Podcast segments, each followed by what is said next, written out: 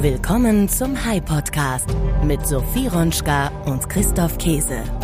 Hallo Sophie, guten Morgen, hallo. Hi Christoph, guten Morgen. Wie geht's dir heute? Mir geht's gut und dir, ich wollte dich das auch gerade fragen. Mir geht's auch sehr gut, danke. Das ist doch schon mal ein guter Start in diesem Podcast. Das stimmt. Du hast mir neulich was ganz Spannendes erzählt und zwar über deinen Jahrgang und über den Jahrgang deines Sohnes.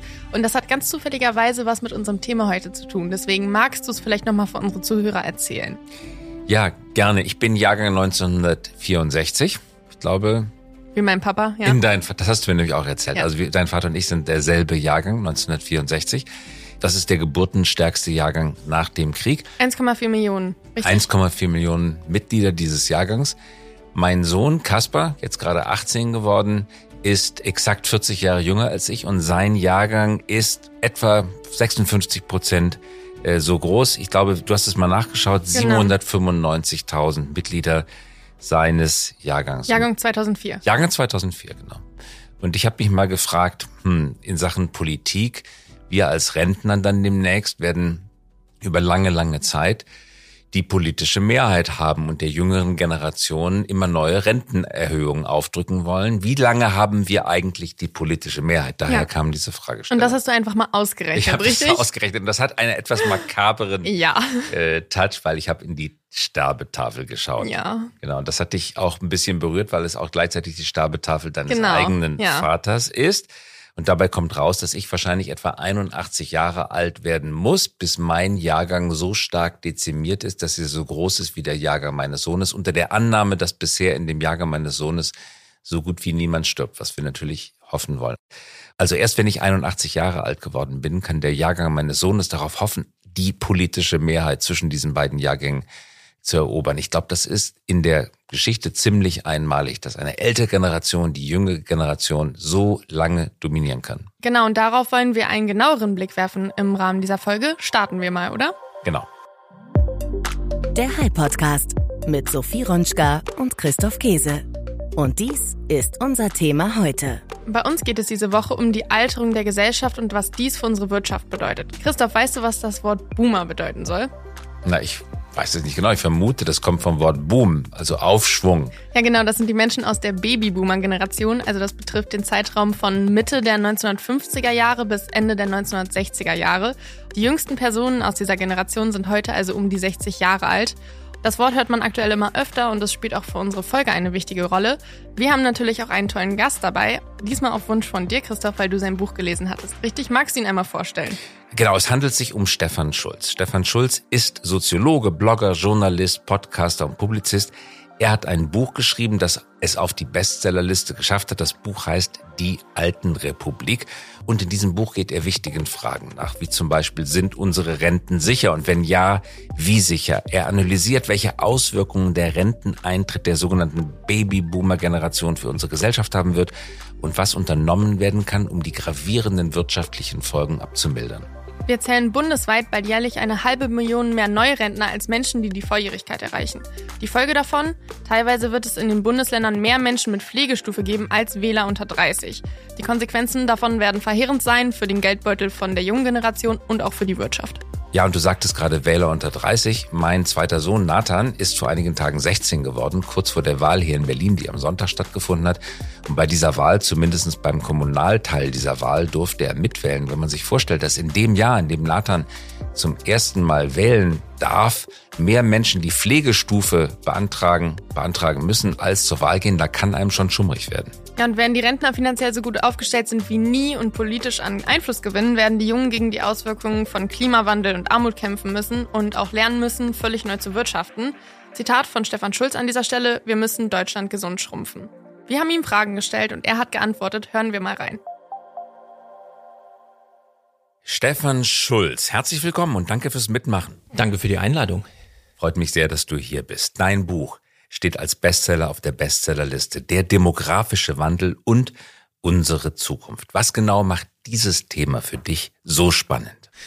Tja, zum einen natürlich das Zauberwort Fachkräftemangel, das sich so eingeschlichen hat, weil wir irgendwie glauben, uh, hier sind Lieferketten gerissen durch Krieg und Pandemie und was noch so alles in der Weltgeschichte gerade auftritt. Und meine ergänzende Hypothese ist, nee, es ist nicht nur die jüngste Vergangenheit, sondern es ist vor allem die mittelfristige Zukunft, die uns hier solche Probleme wie den Fachkräftemangel beschert weil wir einen echten demografischen Wandel jetzt erleben. Es ist eine echte Zäsur. 2023 beginnen die Babyboomer in Rente zu gehen.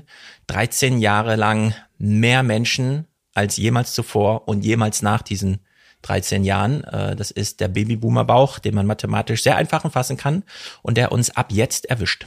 Ja, es gehen dann jedes Jahr mehr als eine halbe Million Menschen in den Ruhestand. Das sind mehr Menschen, als in den jeweiligen Jahren geboren werden. Wir bekommen also mehr neue Rentner pro Jahr als neue Kinder.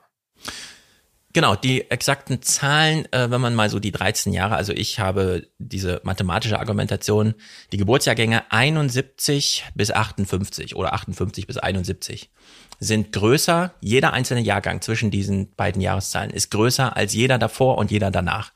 Was bedeutet, da laufen die Defizite auf. Äh, Detlef Scheele als ehemaliger äh, Chef der Arbeitsagenturen hat ja schon äh, für jetzt aktuell die Zahlen genannt, 2020, 2021 zuerst 50.000 Defizit, dann 150.000. Und wenn man sich es genauer anschaut, 2029, wenn dann der 64er Jahrgang in Rente geht, ist Peak. Dann gehen 1,35 Millionen Menschen in Rente und es kommen weniger als 800.000 nach. Mhm. Und äh, das symbolisiert um, im Grunde das nächste Jahrzehnt. Und diese Tatsache ist seit langem bekannt. Das Problem, das wir jetzt beobachten, ist mindestens so alt wie die Leute, die es beobachten. Denn genau. wir haben seit Jahrzehnten Warnungen bekommen. Vorwarnungen gab es ohne Ende. Norbert Blüm, der damalige CDU-Sozialpolitiker, wir erinnern uns an die Bilder, hat ja. plakatiert, Zitat, die Rente ist sicher. Das glaubt heute niemand mehr so richtig. Wie kommt es denn, dass eine Gesellschaft, die so lange Ansagen und Warnungen bekommen hat, diese Probleme nicht wirklich ernst nahm. Ja, als die CDU plakatierte, eins ist sicher, die Rente hat sie sich schon Publikationen vorlegen lassen, zum Beispiel von einem ehemaligen Familienminister 85, der Sterben wir aus? Fragezeichen als Titel auf seiner Publikation schrieb, weil man damals schon wusste, seit 1972 liegen wir unter dem Reproduktionsniveau von 2,1 Kindern pro Frau. Also schon 1985 war das Problem, dass man mathematisch modellieren konnte, älter als zehn Jahre. Heute liegt das Jahr 72 50 Jahre zurück und wir haben immer noch dasselbe. Derzeit liegt ja die Geburtenzahl pro Frau bei 1,4 Kindern und die Frage, wie wir das übersehen konnten, es gibt mehrere Antworten. Eine zum Beispiel ist die deutsche Einheit, als eigentlich die Demografie schon drückte, hat sich plötzlich ein Jungenbrunnen aufgetan für die westdeutsche Volkswirtschaft, nämlich in Ostdeutschland gingen die Grenzen auf. Es standen Arbeitsmigranten zur Verfügung, die weder die Sprache lernen mussten, noch aufwendig die Schulabschlüsse anerkennen oder sonstiges, sondern man ist plötzlich ein Land gewesen. Und drei, vier Millionen junge Menschen aus Ostdeutschland haben die baden-württembergische und bayerische äh, Volkswirtschaft gerettet. Dieser Strom ist jetzt versiegt. Osteuropa ist auch leer geplündert. Jetzt erleben wir, dass wir, wenn wir zum Beispiel auf Migration setzen, eigentlich nur noch afrikanische Länder zur Verfügung hätten, wo wirklich nennenswert Menschen auch Lust haben, zu uns zu kommen. Man könnte natürlich nochmal in die Bildungsmisere reinschauen. Jedes Jahr verlassen mehr als 100.000 Schülerinnen und Schüler die deutschen Schulen ohne Schulabschluss. Also da gibt es auch noch Potenzial, um Fachkräftemangel zum Beispiel, um beim aktuellen Problem zu bleiben, zu beheben. Aber ähm, 2023 ist das Jahr, in dem die Politik nicht mehr drumherum kommt. Noch in der letzten Legislaturperiode konnte äh, Olaf Scholz als Finanzminister in seiner allerletzten Rede im Bundestag davon reden, dass sich ja die Demografen mal entschuldigen sollten, weil sie schon mal einen demografischen Wandel vorausgesagt haben und der dann nicht eintrat konnte das Thema Migration im Bundestag verschweigen, wahrscheinlich auch, weil die AfD als größte Oppositionspartei da noch drückte. Er konnte nochmal darauf hinweisen, dass die Frauen ja auch noch für den Arbeitsmarkt zu mobilisieren sind, nur arbeiten da schon 90 Prozent. Also wir sind eine sehr, also über unsere eigene Demografie, eine sehr unaufgeklärte Bevölkerung und dadurch konnte die Politik das Thema lange einfach nicht behandeln, aber jetzt sehen wir, dass die Empirie einfach drückt. Warum liegt die Reproduktionsrate bei 2,1 und nicht bei 2,0? Also woher kommt das? Woher kommt diese 0,1? Ja, die 0,1 ist die Statistik, dass wir immer noch nicht äh, eine 100 Prozent, jeder geborene Mensch lebt dann auch tatsächlich die 81 zu erwartenden Jahre, sondern es gibt äh, da äh, immer noch den Restausschuss, den wir durch die Modernität natürlich weit runtergedimmt haben, aber wenn äh, diese 0,1 rechnen die Demografen da immer noch mit drauf. Ich glaube, wir beide erinnern uns an Frank Schumacher, den viel zu früh verstorbenen FAZ-Herausgeber. Er hat dieses Buch geschrieben, damals ein echter Bestseller, ein Hingucker, das Methusalem-Komplott, eines der großen Bücher seiner Zeit. Frank Schirmacher war ein bekennender Paranoiker. Er war paranoid in vielerlei Hinsicht und er hat auf dieses Risiko hingewiesen, das damals niemand sehen wollte. Aber immerhin, das Buch ist ein Bestseller geworden. Ja, Methuselah-Komplott hat damals 800.000 Leser gefunden, also Käufer und dann wahrscheinlich sehr viel mehr Leser. Und es ist wirklich interessant. Ich erinnere mich an eine Sitzung, in der die Herausgeber der FAZ, also auch Franz Schirmacher, äh, dienstags oben Redaktionskonferenz hatten und dann Volker Bouffier zu Gast war. Bouffier war Ministerpräsident zu dem Zeitpunkt, richtig? Ja, er war 2013 oder 12, irgendwann war er da zu meiner Zeit und da war er Ministerpräsident. Und äh, er wurde dann gefragt, was ist denn mit der Rente und der Altersvorsorge und so weiter, weil die FAZ-Leser sind ja auch sehr alt, die kümmert das eben sehr. Also man hat es ein bisschen rückgespiegelt und Volker Bouffier fing dann so an, ja, hm, da müssen wir mal und so weiter. Und dann dann mischte sich Schirmacher ins Gespräch ein mit dem Hinweis, ja, aber wir können doch jetzt nicht über die Mathematik streiten. Also wir wollen doch jetzt die Lösung für ein längst festgeschriebenes, mathematisch gar nicht änderbares, alle Variablen sind geboren und vorhanden, wir können sie einfach durchzählen, äh, Problem haben. Und Volker Bouffier, nein, äh, konnte diese Antworten gar nicht liefern. Und es äh, war natürlich zum einen äh, wirklich Klamauk, das so zu sehen. Auf der anderen Seite war das so ein, naja, so eine Fünf-Minuten-Episode, wo man gesehen hat, wie verschlossen, blind und auch ja, wirklich nicht interessiert. Die Politik war, bis sie dann mal angesprochen wurde. Ja klar, es gab aber auch andere Stimmen. Kurt Biedenkopf zum Beispiel, an den kann ich mich erinnern. Bevor er Ministerpräsident in Sachsen war, war er, wenn ich mich richtig erinnere, ja mal für die Bertelsmann Stiftung tätig und hat sich sehr, sehr stark mit dem Thema Demografie beschäftigt. Und als er dann Ministerpräsident wurde, hat er seine Warnungen von damals natürlich selber ernst genommen und viel Aufmerksamkeit in die Richtung gelenkt. Ähm, damals wurde er gerne als Schwarzmaler bezeichnet, das würde heute ja. niemand mehr sagen. Aber wie ist es denn so, als Rufer, als einsamer Rufer in der Wüste zu sein? Das ist immer eine ziemlich einsame Position, oder? Ja, es ist wahnsinnig interessant. Ich habe das jetzt auch für meine Recherchen festgestellt. Uns mangelt nichts, äh, also die Wissensgrundlagen fehlen uns nicht. Olaf Scholz war ja als Finanzminister und Arbeitsminister und so weiter, er, kann, er kennt ja alle Institute. Das Institut für Berufs- und Arbeitsmarkt- und Berufsforschung, die ganzen Beiräte in den Ministerien, Wirtschaftsministerium wird ja auch für die Rente gerechnet. Wir haben äh, das Berlin-Institut, wir haben sehr viele Menschen, die an der Demografie forschen. Das Statistische Bundesamt gibt ja die Zahlen am laufenden Band heraus. Äh, nur diese Übersetzung in die Politik fand nicht statt. Das ist eine sehr große Parallele auch zur Klimadebatte. Da gibt es sowieso viele Parallelen, aber ja, dieses, äh, da muss, es ist noch keine Greta auf dem Themenfeld äh, Demografie aufgetaucht. Äh, dadurch äh, schlummert es immer noch ein bisschen. Woran genau liegen denn jetzt eigentlich die Schmerzen bei der Umstellung? Es gibt ja sehr erfolgreiche kleinere Länder. Also nehmen wir zum Beispiel Schweiz und Österreich, Israel. Die haben ungefähr acht Millionen Einwohner jeweils, sind wirtschaftlich sehr erfolgreich. Warum soll ein Land, das zehnmal so groß ist wie Deutschland, 80 Millionen, 82 Millionen, nicht auch erfolgreich sein mit viel weniger Einwohnern, zum Beispiel 8 Millionen? Ja. Wo liegt das Problem? Also beim Gesundschrumpfen offenbar, oder? Es sind zum einen die Niveaus und ihre Änderung, also die Differenzen von Jahr zu Jahr, die uns zu schaffen machen. Holland ist ein relativ kleineres Land, 17 Millionen Einwohner, Dänemark. Die kommen aber so auf 1,8 Kinder pro Frau. Die haben also einen Schrumpfungspfad, nur der ist so sanft, dass man ihn politisch steuern kann. Wir liegen gerade in Deutschland bei 1,4 Kindern pro Frau.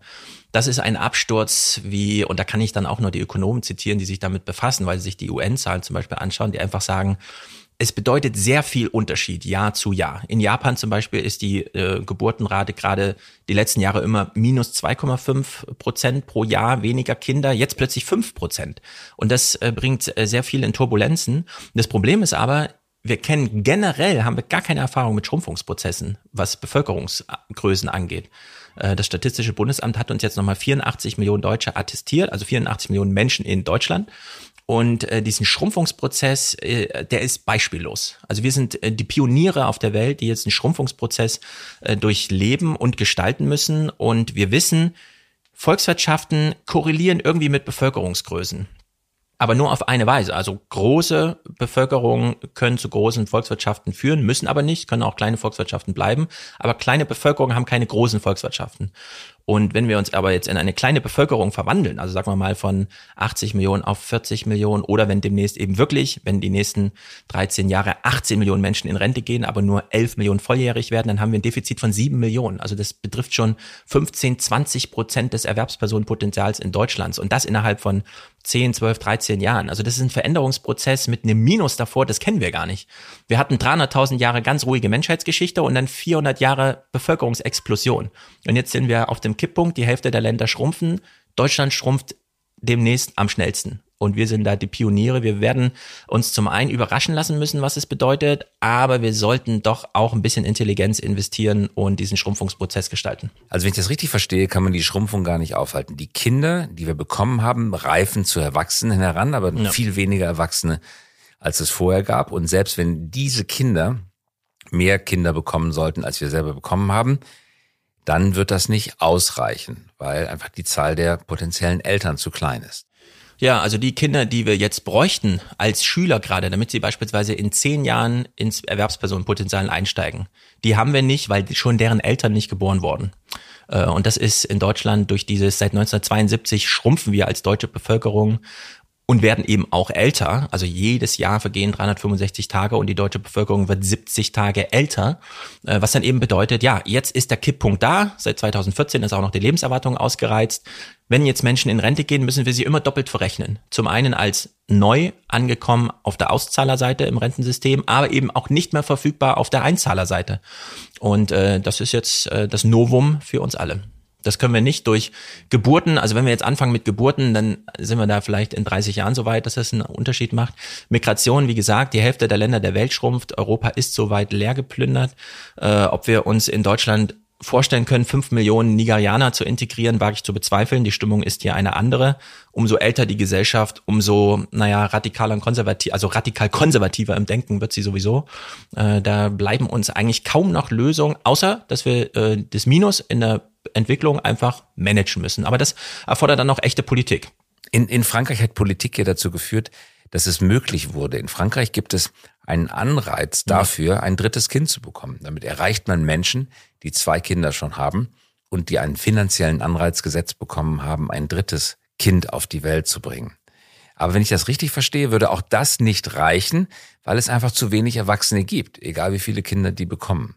Und die Babyboomer sind aus dem gebärfähigen Alter eigentlich größtenteils auch schon heraus. Das heißt, die stehen gar nicht mehr zur Verfügung als Eltern. Ja, unser Spezialproblem ist ja, dass wir die Babyboomer durch die Rente kriegen müssen. Die gehen ab jetzt 2023 in Rente und dann können wir 21 Jahre durchschnittliche Rentenbezugsdauer draufrechnen.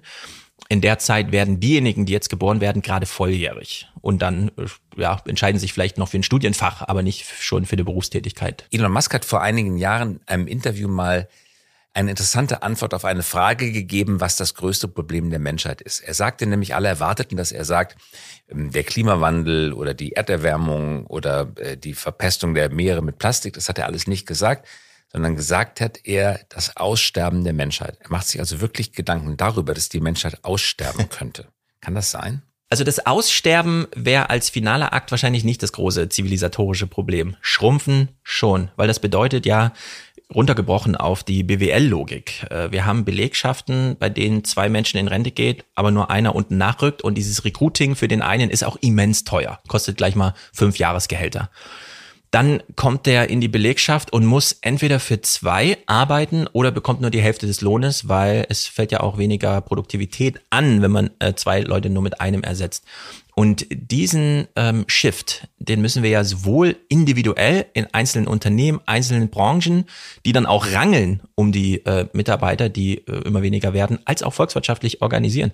Wenn jetzt die Nachrichtenlage ist, dass beim Pflegetag äh, ausgerufen wird, wir unterstützen den Bundespräsidenten bei der Forderung, ein Pflichtjahr einzuführen, heißt das ja für den Rest der Volkswirtschaft, dass man allen Branchen für ein Jahr die, den Nachwuchs streicht. Also 700.000 Menschen, die sowieso schon 300.000 weniger sind, als wir bräuchten, um äh, oben die Rentenabgänge auszugleichen, sollen dann auch noch in die Pflegeberufe erstmal abwandern für ein Jahr. Und das würde uns natürlich killen. Also wo solche Vorschläge herkommen und warum sie nicht weiter gerechtfertigt und äh, argumentativ unterfüttert werden müssen, ist mir völlig schleierhaft. Also solche Nachrichtenlagen äh, zeigen, wie absurd wir in Deutschland da diskutieren. Ja, weil sie wohlfeil klingen und weil es so klingt, als würde man dem Gemeinwohl etwas Gutes tun. Ja, der Deutsche Industrie- und Handelskammertag ähm, meldet gerade mehr als 500.000 offene Lehrstellen und weniger als 400.000, äh, 300.000 Bewerber. Es ist eine echte Lücke von 218.000 äh, Menschen, die nicht in Lehrstellen aufrücken.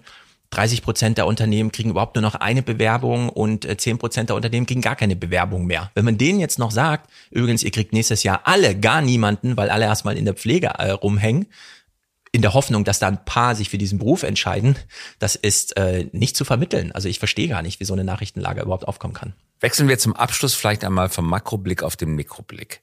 Wenn ich jetzt alles nehme, was wir gelernt haben, was wir jetzt gerade besprechen, was Sie in Ihrem Buch schreiben, was bedeutet das dann für mich konkret? Was sollte ich konkret tun? Wenn ich Montag ins Büro komme, dann sollte meine erste Handlung nach Ihrer Empfehlung was genau sein? Also als erstes Mal würde ich anfangen, keine Einstellungsstopps mehr verkünden, egal wie die Lage ist, denn Unternehmen, die altern, weil unten keine Jungen nachrücken, werden auch im Kopf alt. Wenn man Research and Development groß drin hat, braucht man junge Menschen. Also das finanzielle Argument kann nicht mehr äh, dafür da sein, ähm, sozusagen am äh, Mitarbeiterstab zu kürzen. Und die Unternehmen werden sich künftig äh, darüber wahrscheinlich einen Vorteil erschaffen, wer es zuerst schafft, in den sauren Apfel zu beißen und die Kosten, die das Recruiting mit sich bringt, wirklich zu bezahlen. Damit ist dann auch gemeint, vielleicht so ein bisschen querbeet zu rekrutieren, intern nochmal ein bisschen intensiver auszubilden, sich da mehr Zeit zu nehmen und so weiter und so fort, die Leute bei der Stange zu halten, denn es werden wirklich, wirklich weniger. Und viele Unternehmen, die so ein bisschen, naja, in ähm, anspruchsvolleren Tätigkeiten äh, Erfahrung haben, wissen, dass es schon in einigen Bereichen großen Fachkräftemangel gibt, nur das wird jetzt flächendeckend also es wird einfach grundsätzlich werden es weniger.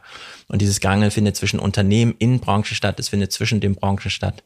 Äh, ich bin sehr gespannt, wie es mit diesen Berufsschulen in Deutschland weitergeht. Bisher war es ja immer so, dass man sie so nahe an irgendwelchen Industrieunternehmen gelagert hat. Und bisher war es ja immer so, dass dann ein Schüler rüberkam und meinte, guck mal hier, ich habe den Bosch Ausbildungsvertrag und so.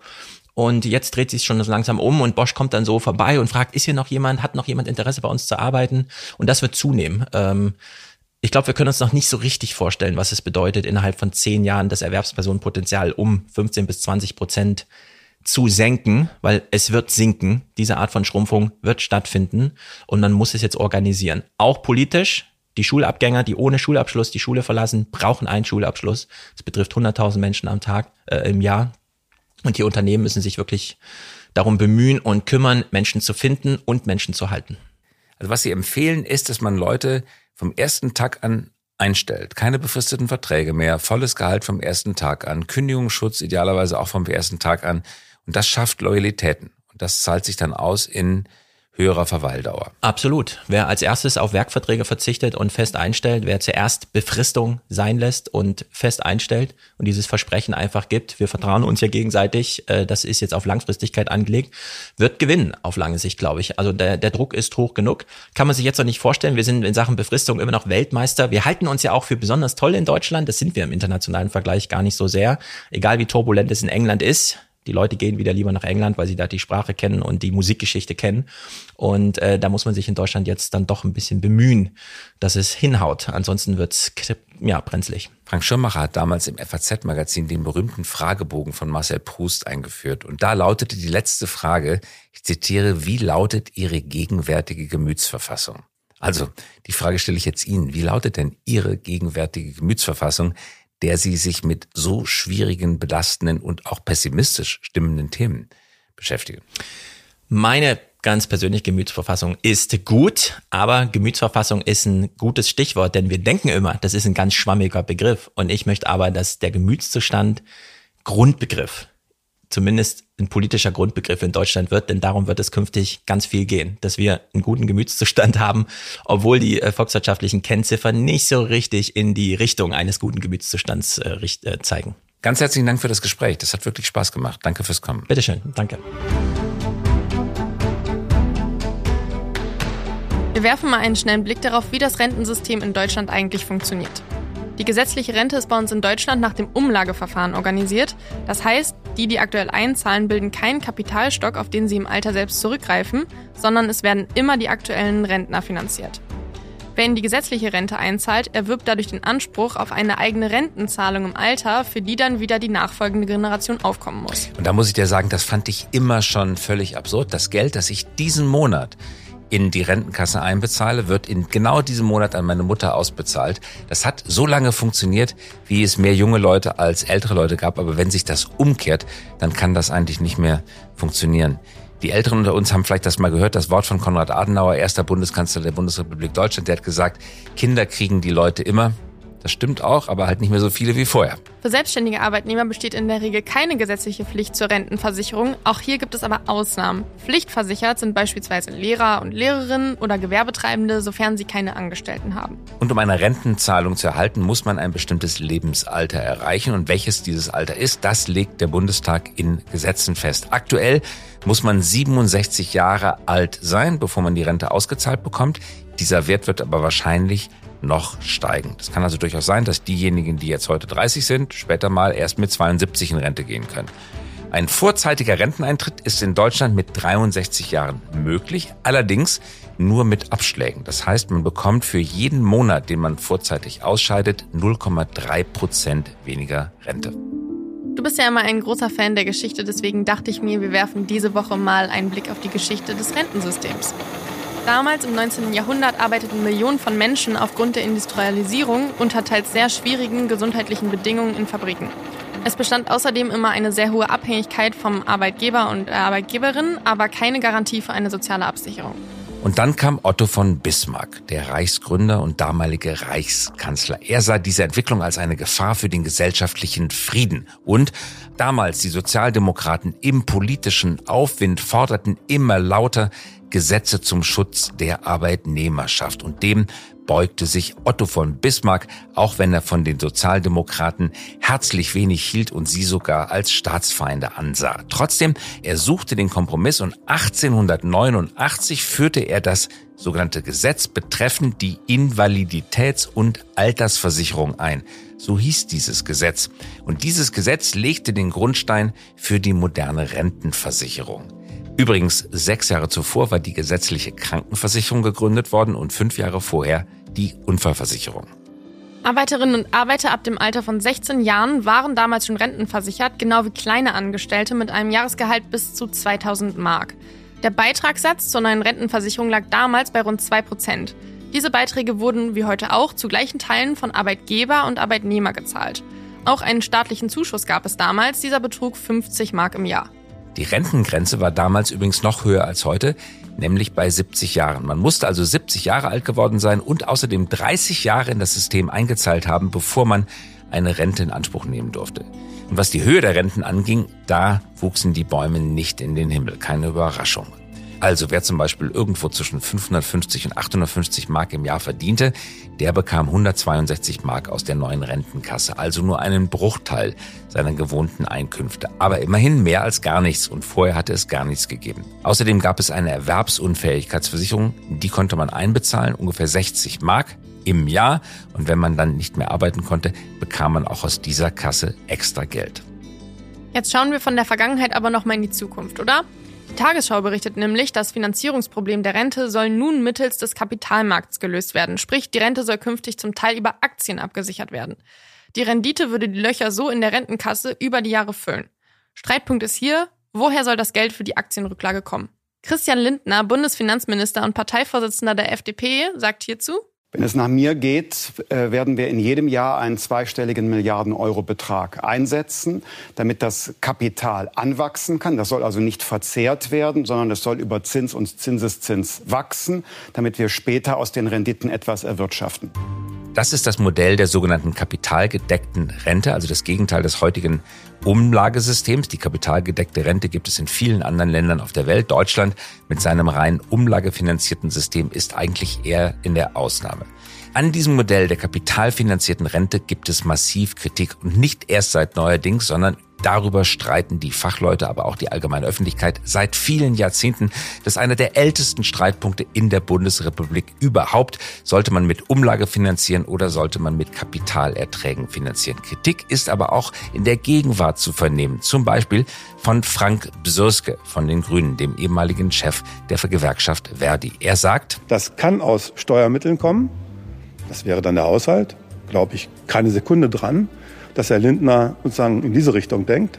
Oder es kann aus Beitragsmitteln der Rentenversicherung kommen. Und da kann ich nur sagen, spekulieren auf Pump ist gefährlich. Für Christian Lindner aber ist es durchaus denkbar, Beitragsgelder in Aktien zu investieren. Wenn der einst äh, sich dieses Modell bewährt hat, was spricht dann dagegen, dass auch die Beitragszahlerinnen und Beitragszahler in die zukünftige Stabilität der Rente mit investieren.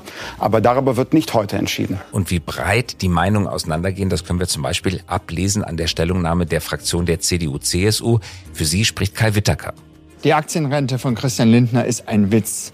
Zum einen, Rot-Grün glaubt nicht wirklich dran. Sie sprechen davon, dass man damit die Rente verzockt.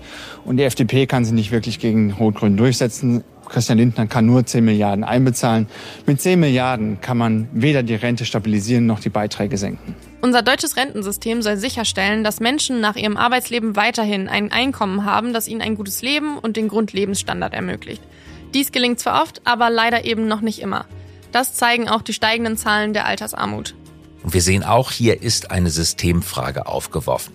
Taugt ein umlagefinanziertes Rentensystem für eine Gesellschaft, deren Alterspyramide auf dem Kopf steht? Mehr Alte als Junge. Darin gibt es enorm viele Zweifel. Und auch wir, glaube ich, gehören zu denjenigen, die daran zweifeln. Umso wichtiger ist es, dass wir uns mit dem Thema auseinandersetzen, wenn auch viel zu spät. Deswegen lesenswert Stefan Schulzes Buch Die Alten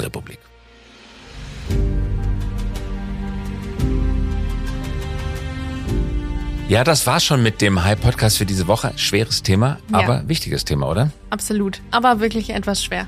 Dann verabschieden wir uns hier, wünschen eine schöne Woche, einen guten Tag und wir hören uns wieder in der kommenden Woche. Genau, bis nächste Woche. Tschüss. Tschüss. Das war der High-Podcast für diese Woche.